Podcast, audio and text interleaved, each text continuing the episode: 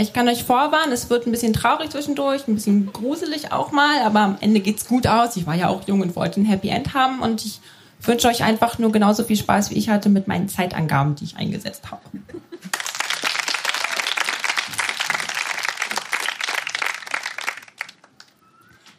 Die Maus und der Igel. Es war einmal eine Maus. Sie wohnte in einem Haus, das ziemlich klein war. Die Maus hatte es gut, weil sie Käse bekam. Die Hausfrau brachte deshalb ihre Katze zum Tierheim. Die Hausfrau hatte eine Tochter. Sie heißt Susi. Susi mochte die Maus sehr. Einmal ging die Maus in den Wald. Dort traf sie einen Igel, an dem sie sich piekste. Der Igel sagte höflich, ich heiße Mucki. Und du? Ich heiße Mimi, sagte die Maus. Wollen wir was spielen? fragte Mucki. Und schon spielten sie. Bis zum Abend hatten sie Spaß. Dann gingen sie nach Hause. So ging das mehrere Male. Doch dann zog Susi mit ihrer Familie um. Die Maus kam natürlich mit. Der Igel war sehr traurig. Zwei Jahre später.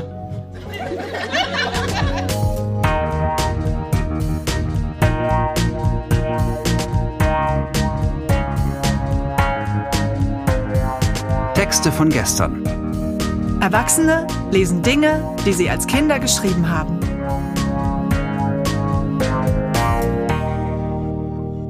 Texte von gestern ist eine Veranstaltungsreihe, bei der ganz normale Leute auf die Bühne kommen und Texte vorlesen, die sie als Kinder, Jugendliche oder junge Erwachsene geschrieben haben. Das können Tagebücher sein, Briefe, Kurzgeschichten, Gedichte, Schulaufsätze, Wunschzettel, Fanfiction oder oder oder. Inhaltlich sind keine Grenzen gesetzt. Texte, die man in dem Moment mit himmelhoch jauchzendem Pathos verfasst hat und die uns heute zeigen, wie wir die Welt damals gesehen haben. Wir erinnern uns, wie es für uns damals war und feiern gemeinsam die Tragödien, Absurditäten und die Kleinigkeiten des Aufwachsens. Bianca trug für uns ihr erstes Buch namens Die Maus und der Igel vor, das sie mit acht Jahren schrieb. Was zwei Jahre nach dem tragischen Umzug der Maus passiert, erfahren wir jetzt. Die Maus kam zurück und der Igel hatte nun Kinder. Er war glücklich. Schließlich war er ja Vater. Und seine Frau heißt Lilly. Lilly und Mucki hatten zwölf Igelkinder bekommen. Die Maus allerdings hatte keine Kinder, worüber sie sehr traurig war. Aber Mimi und Mucki blieben Freunde. Mimi wohnte jetzt bei ihnen im Wald. Sie wurde Tante. Alle wuchsen wie eine richtige Familie auf. Die zwölf Kinder hießen Nina, Anna, Oli, Nora, Patch, Zani, Toni, Tani, Oli, Moli, Peggy und Otti. Sie wollten immer etwas essen. Eine Nacht. Sie wollten immer etwas essen. Eine Nacht später kam ein Wolf. Er heißt Bobby Böse. Er nahm alle Igelkinder mit, außer Zani. Sie heulte die ganze Nacht herum. Endlich wachte Lilly auf. Mucki schlief wie ein Murmeltier. Mimi, die gerade beim Spaziergang war, kam an der Höhle des Wolfes Bobby Böse vorbei und sah die Kinder. Sie fiel fast in Ohnmacht. Dann sagte sie es Mucki und Lilly. Nach fünf Minuten gingen sie los. Mucki voran, danach Lilly, Mimi und Zani. An der Höhle angekommen, sahen sie Peggy. Er rannte zu ihnen, dann der Rest, zum Schluss Bobby Böse. Er rief, was wollt ihr denn hier? Und schon rannten sie dem Wolf davon. Zu Hause angekommen, zeigte die Igelfamilie ihre Stacheln. Der Wolf rannte weg. Er kam nie wieder. Und wenn sie nicht gestorben sind, dann leben sie noch heute. Dankeschön.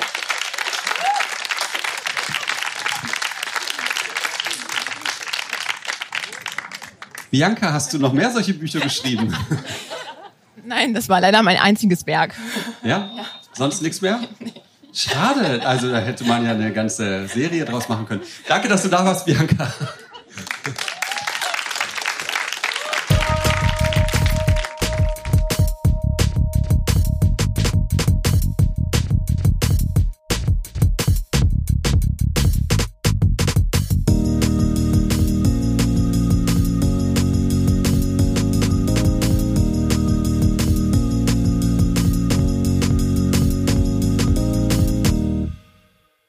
Ebenfalls ein erstes Buch, wenn auch ganz anderer Natur.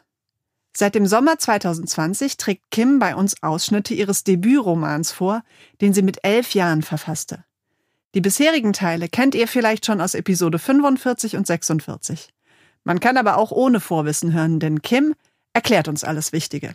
Ja, wir fiebern mit mit Protagonistin Helmi. Helmi ist zwölf Jahre alt und wurde zum Nachsitzen verdonnert, weil sie sich geweigert hat, einen Mensatisch mit einem unhygienischen Wischtuch abzuwischen.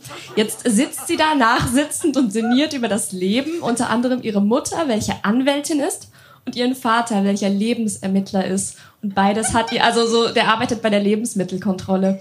Und beides hat ihr ähm, gewisse Hemmungen mit auf den Weg gegeben für ihr Leben. Ähm, es ist teilautobiografisch, aber stellenweise auch wieder nicht.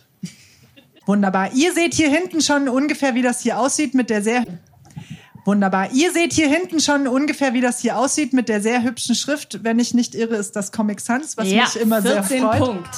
14 Punkt. Drunter machen wir es nicht. Wir freuen uns sehr auf Kim von gestern.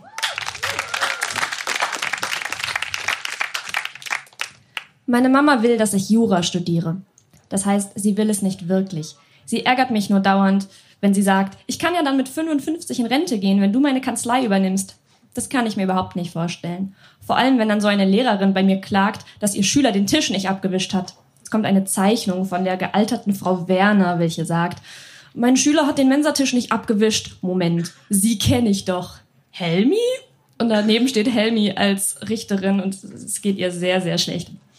Nein, ich will nicht Anwältin oder Richterin werden. Aber auch nicht Lebensermittlerin. Dann habe ich den ganzen Tag mit Känguruschwanz und Kükenmatsch und Eipulver und Geschmacksverstärkern und Sägemehl und giftigem Holzschutzmittel und vielleicht sogar mit Stangeneiern zu tun. Weiteres Bild, es gibt, geht einen Lebensermittler, der sagt, Frau Helmi S., Sie untersuchen heute den Salat der Ernest von Köpke Schule auf Stangeneier. Und Helmi steht daneben und muss kotzen. Ich habe doch gesagt, dass ich Radiomensch oder Fußballprofi werden will. Und jetzt weißt du auch warum. Ich kann mir das irgendwie gut vorstellen, wie man so mit einem Zettel vor einem Mikrofon im Radio sitzt und während eines Liedes äh, ein Käsebrötchen isst. Und als Radiomensch darf man manchmal fies sein. Es kommt eine sehr ambitionierte Zeichnung, ein leerer Stuhl und ein leeres Mikrofon und ein weiterer Stuhl mit Mikrofon, an dem ein schlecht gelaunter Radioredakteur sitzt, weil Helmi daneben steht und ihm gerade sein Käsebrötchen gestohlen hat. Interessant daran ist, dass im Hintergrund laut I Kissed the Girl von Katy Perry läuft. Okay, ich kann nicht zeichnen. Erkennt irgendjemand, was das sein soll? Ich erkläre es dir. Während ein Lied läuft, müssen alle Moderatoren ganz leise sein. Ich klaue meinem Kollegen das Käsebrötchen, aber er darf mich nicht anschreien, weil man das ja dann im Radio hören würde. Deshalb ist es sehr praktisch, beim Radio zu arbeiten. Wenn man hingegen Fußballprofi ist, kommt man in der ganzen Welt herum und hat mindestens zehn Freundinnen dabei. Eine ebenfalls ambitionierte Zeichnung einer Weltkugel, ein Pfeil nach Europa mit einer SMS von Helmis bester Freundin Miriam. Hi Helmi, wo bist du? Was machst du, Miri? Von Miri, 20.14 Uhr. Und dann ein Pfeil ungefähr nach Südargentinien. Hi Miri, in Brasilien. In der Umkleide nach dem Länderspiel. Von Helmi gesendet um 14.13 Uhr, wegen der Zeitverschiebung. Falls jemand meine Zeichnung nicht erkennen kann, das soll die Erde sein. Miri ist in Europa, ich bin in Brasilien. Das Problem ist, wenn sie mich mittags anruft, klingelt sie mich nachts aus dem Bett. Leider muss ich noch ein paar genmanipulierte Maiskolben essen, um Fußballprofi zu werden. Und im Radio muss man seine Berichte schrei selber schreiben und ich kann ja nicht schreiben. Was soll ich also werden? Ich könnte, dann müsste ich die Leute anlügen. Aber ich finde, dass Hornbrillen doof aussehen und dann müsste ich die Leute anlügen. Ich könnte Putzfrau werden, aber dann müsste ich ja Tische abwischen. Ich weiß es. Ich könnte Köchin werden, aber das ist so ähnlich wie Lebensermittlerin. Ich weiß es einfach nicht. Aber ich will auch nicht Hartz-IV-Empfängerin werden. Vielleicht werde ich ja Weltherrscherin. Aber ich habe noch nie ein Stellenangebot in der Zeitung für Weltherrscher slash in gesehen. Und ich werde. Kann ich in meiner eigenen Zeitung, wenn ich natürlich Zeitungsverlegerin werde, kann ich in meiner eigenen Zeitung eine Anzeige schalten und mich selbst darauf bewerben. Zeitung auf der einen Seite man schreiben können und naja, eine Zeichnung einer Zeitung. Auf der einen Seite ist Gossip über Brad Pitt und Angelina Jolie. Auf der anderen sind Stellenanzeigen für Weltherrscher, Pilot, Idiot und Clown. So, jetzt ist mir langweilig geworden und ich habe beschlossen, eine Seite auf dem Kopf zu schreiben. Auf dem Kopf, das ist immer relativ. Wenn du mein Notizbuch auf den Kopf stellst, wirst du sehen, dass meine Schrift richtig rum ist, weil nämlich nicht nur mit den Buchstabenböden an der Decke, sondern auch, wenn man das Buch richtig rumhält, von rechts nach links geschrieben ist. Das verstehst du nicht? Du hast die Wahl. Entweder ich sollte wieder normal schreiben oder du bist wirklich ein unterbelichteter Vollidiot. Vielleicht sollte ich ja Psychiaterin werden. Dann kommt eine Zeichnung von Albert Einstein, der sagt, alles ist relativ und streckt die Zunge raus. Jetzt habe ich Hunger. Am liebsten auf eine leckere Tiefkühlpizza, von der ich nicht weiß, was drin ist. Ich will nämlich nicht Lebensermittlerin werden. Ich kann aber meinem Vater leider auch keine Abmahnung wegen seiner Essenspredigten schicken, weil ich dann nämlich Rechtsanwältin werden müsste. Leider kann ich hier nicht weg, weil ich ja noch nachsitzen muss. Ich habe Hunger. Wenn ich aus dem Fenster gucke, sehe ich ein thailändisches Lokal. Ich könnte per SMS Saté-Spieße bestellen. Ja, ich glaube, das mache ich. Dann ist eine SMS von Helmi. Bitte bringen Sie mir Nummer 8 Saté-Spieße mit Reis ans Fenster gegenüber Ihres Haupteingangs von Helmi, gesendet um 14.04 Uhr. Ich glaube nicht, dass in Saté-Spießen Mais drin ist. Aber auch Hühnchen kann genmanipuliert sein, glaube ich. Das Gute ist, Saté-Spieße machen keine Flecken und ich muss den Tisch nachher nicht abwischen. Mein linker Fuß kribbelt so komisch. Ob das ein Zeichen ist, dass ich genmanipulierten Mais gegessen habe? Ich muss mal kurz aufstehen. Danke.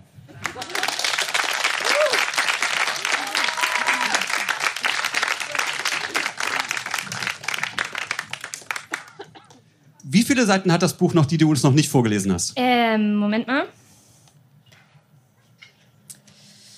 Ähm, ungefähr 92. Cool. Also dann würde ich mich freuen, wenn wir dich noch ein paar Mal hier wiedersehen. Bin schon die nächsten zwei Mal angemeldet. Na. Also wir sehen Sie wieder. Kim, vielen Dank für heute.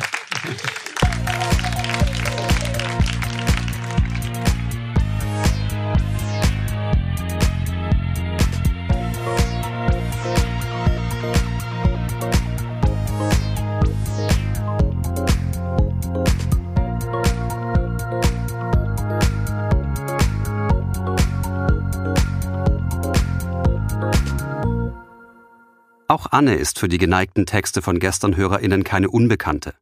Die ersten sechs E-Mails, die sie mit 17 aus dem USA-Austauschjahr an ihren damaligen Freund schrieb, waren in den Folgen 42 und 45 zu hören.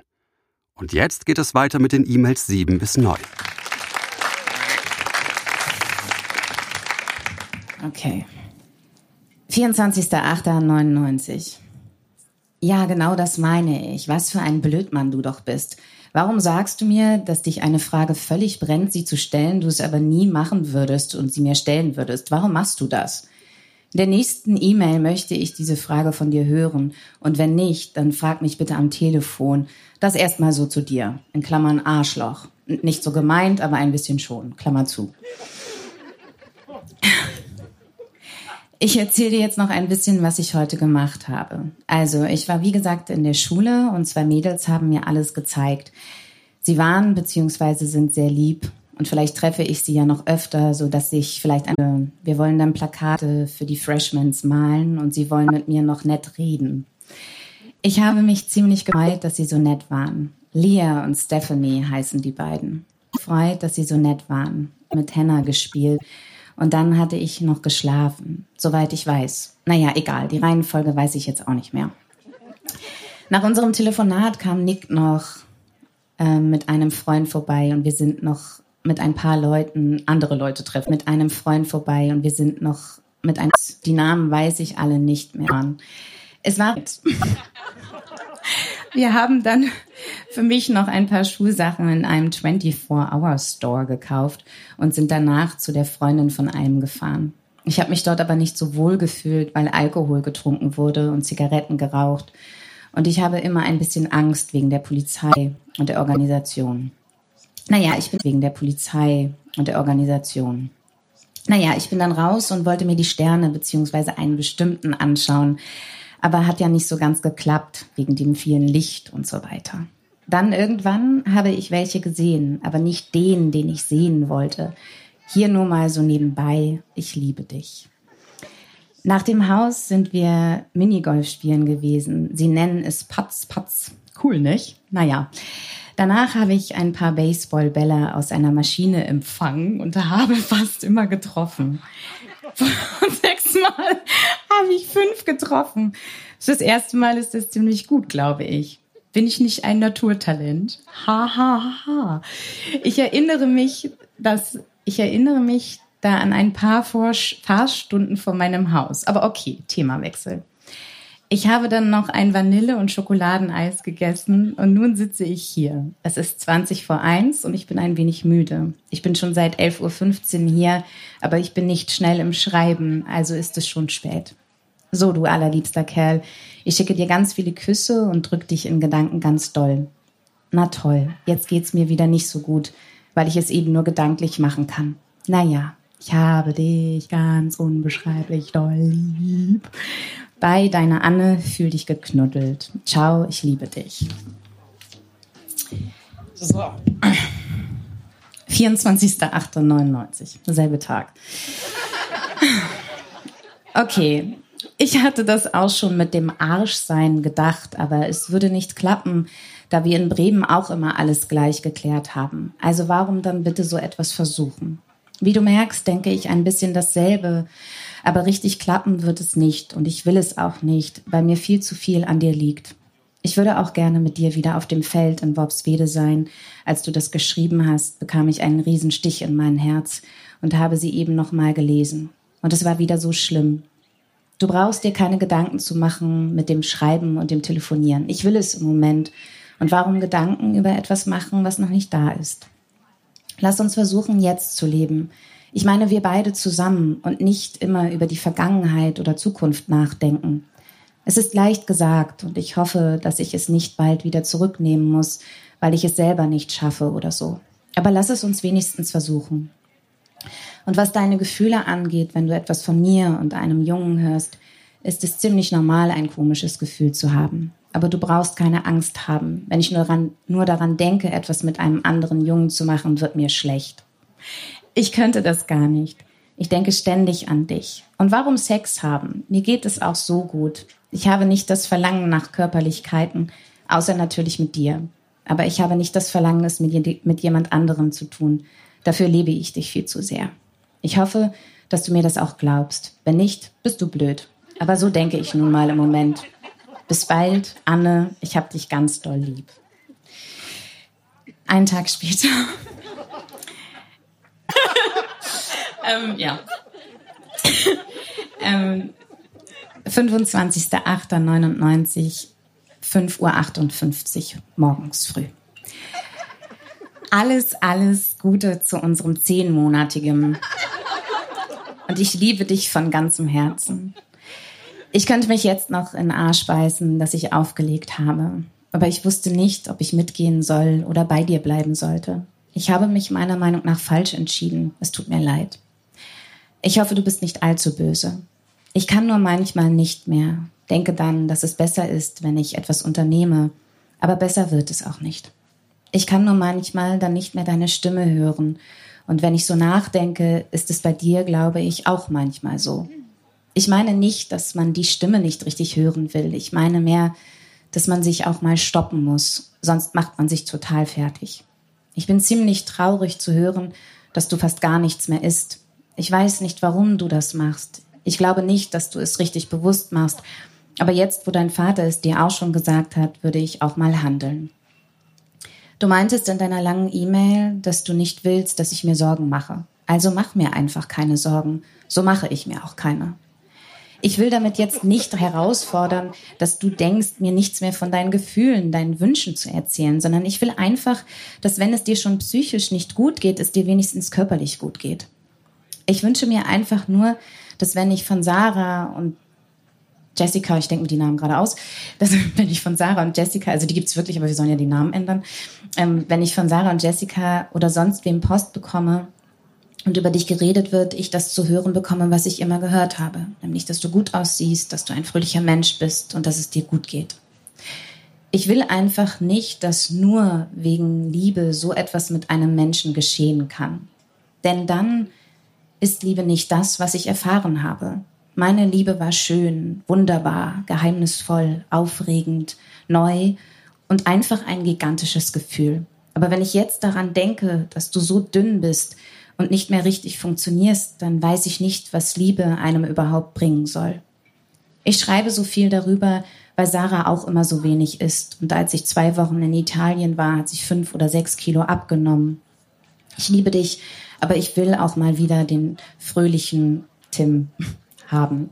Ich sag nicht, dass ich da viel besser bin, aber vergiss bitte nicht, man soll sich immer am meisten lieben, weil sich selbst hat man sein ganzes Leben lang. Ich wünsche dir einen Tag voller Sonne, Essen, guter Laune, netter Menschen und einem Anruf von mir.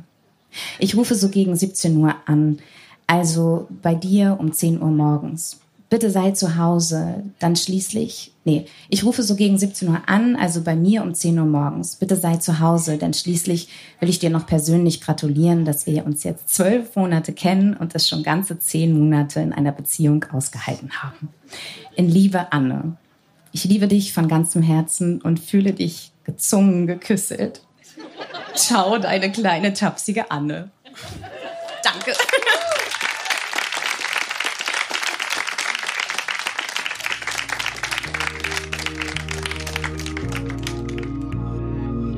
Das war die 49. Episode von Texte von gestern. Die nächste Folge mit weiteren Highlights von unseren Sommershows auf der Insel der Jugend kommt in zwei Wochen.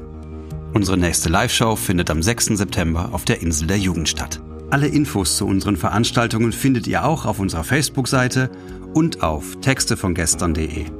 Dort könnt ihr euch auch zum Vorlesen anmelden. Wir freuen uns auch über euer Feedback.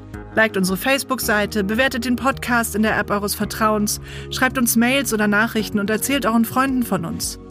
Produziert wurde dieser Podcast vom Lauscher Lounge Podcast Team im Hörspielstudio Kreuzberg. Die Musik ist von Tillmann Erhorn und das Artwork von Laura Trump vom Studio Schön Laut.